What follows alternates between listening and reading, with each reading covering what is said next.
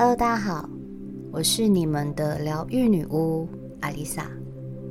身心灵这门课题是现在很多人在追求的平静。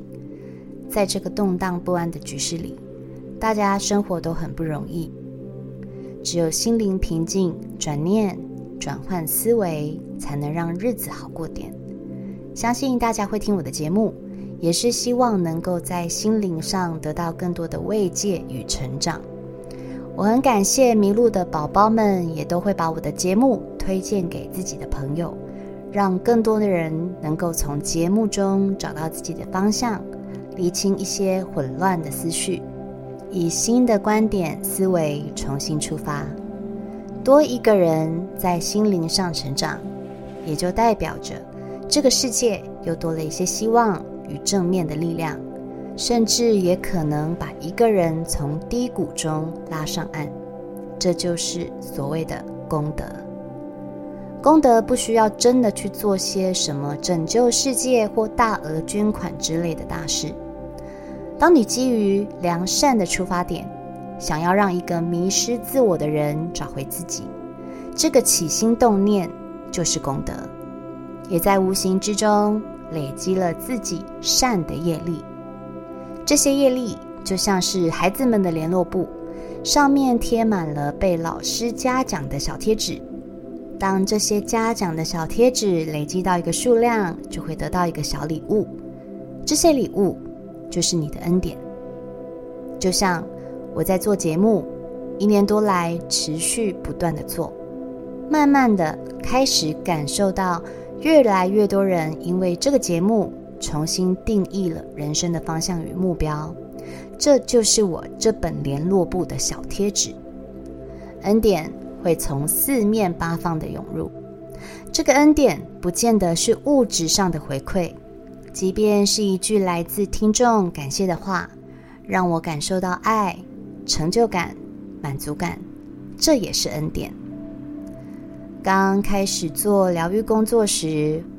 我也曾经希望可以尽一己之力去帮助所有来到我身边的人。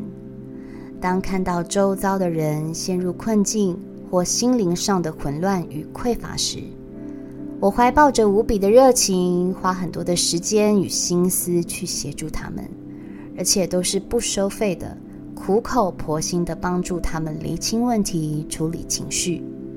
还会找很多资料文章，帮助对方脱离当下的低潮。相信你们之中一定也有人跟我一样，看见身边的人想法太悲观、太负面，被创伤折磨时，总会不忍心的动之以情、晓之以理，出自好意的想帮助对方。你觉得你自己都可以做到了？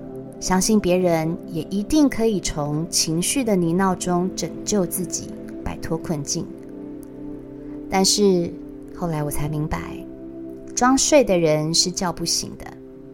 当这些人对你倾诉他们的痛苦，很多时候并不是需要别人的帮助，或是想跳脱原本的状态，而只是想要抒发。当你把对方的事情当做自己的事情一样，在思考着该如何伸出援手，点出对方当局者所看不清的真相时，可能还会被对方认为你在检讨他；或是当你花了很长的时间在回应对方的苦恼后，对方也只是说句“好，我知道了”，然后。继续过着习惯被痛苦折磨的日子，这是他们的选择。有一句话说：“佛法本无边，只渡有缘人。”这里的有缘人指的是机缘成熟的人。也许有人会说：“佛不是讲众生平等吗？为什么会有有缘跟无缘的分别呢？”这边跟大家分享一个小故事，在某一个村落下了一场大雨，洪水淹没全村。一位和尚正在寺庙里祈祷，眼看着洪水已经淹到膝盖了，一个救生员驾着木舟前来，跟和尚说：“师傅，快点上来吧！不然洪水会把你淹死的。”和尚说：“不，我相信神会来救我的。你先去救别人好了。”不久，洪水淹过了和尚的胸口，和尚勉强站在神坛上。这时，有一个远景开着快艇过来，跟和尚说：“师傅，快上来，不然你真的会被淹死的。”和尚说：“不，我要守住神坛，神一定会来救我的。你还是先去救别人好了。”又过了一会，洪水已经把整个寺庙淹没了，和尚只好紧紧抓着寺庙顶端的神像。直升机缓缓飞了过来，飞行员丢下了绳梯之后大叫：“师傅，快上来！这是最后的机会了，我们不愿意见到你被淹死。”和尚还是意志坚定的说：“不，神一定会来救我的，神会与我共在的，你还是先去救别人好了。”最后洪水滚滚而来，和尚被淹死了。他上了天堂，见到神之后，很生气的询问：“神啊，我终身奉献自己，诚心诚意的侍奉您，为什么你不肯救我？”神说：“我哪里不肯救你了？第一次我派了木舟去救你，你拒绝了；第二次我又派了一只快艇去，你还是不要；第三次。”我派了一架高规格的直升机来救你，结果你还是不愿意。我以为你急着想要回到我身边来呢。这个故事听起来很讽刺，也很哭笑不得。我们总是烧香拜佛，希望神赐恩典，拨云见月，指引迷路。大家都想恩典，搭高铁、坐飞机，越快越好。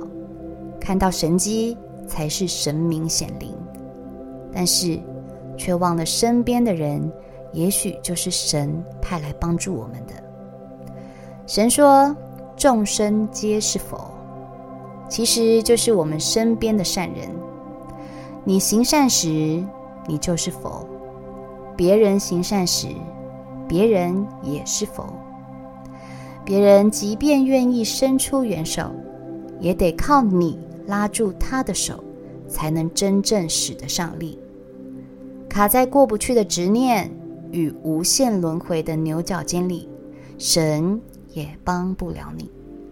这就是所谓的有缘与无缘的差别。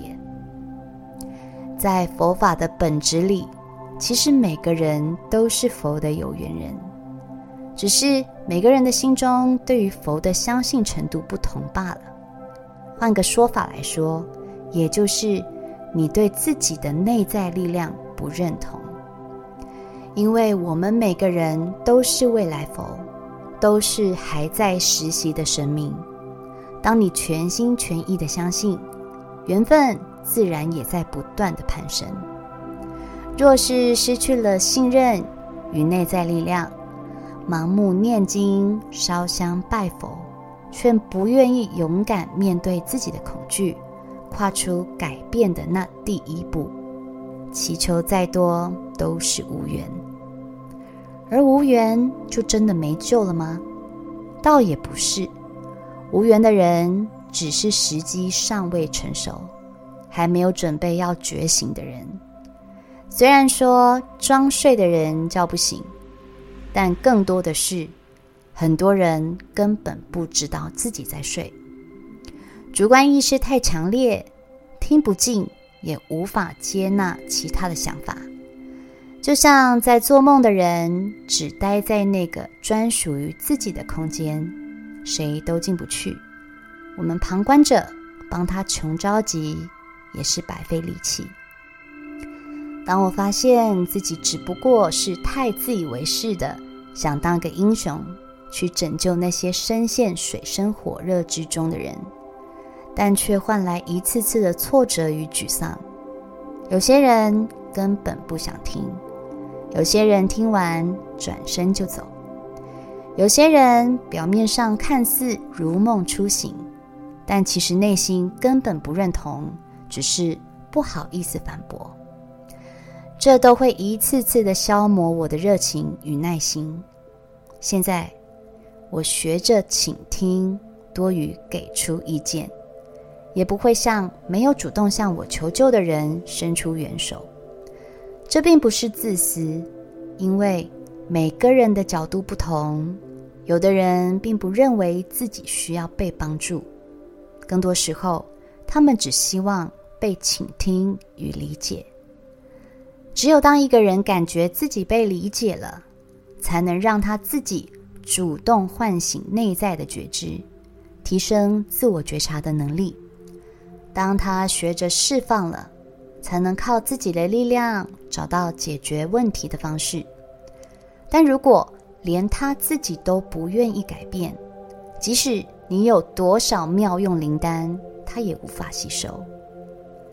不管是海绵或是石头，不管对方痛定思痛、决心觉醒，或是选择习惯继续忍耐，都是对方的课题。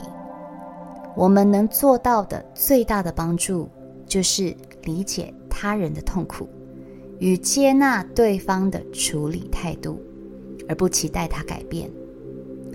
每个人都有必须要走的路。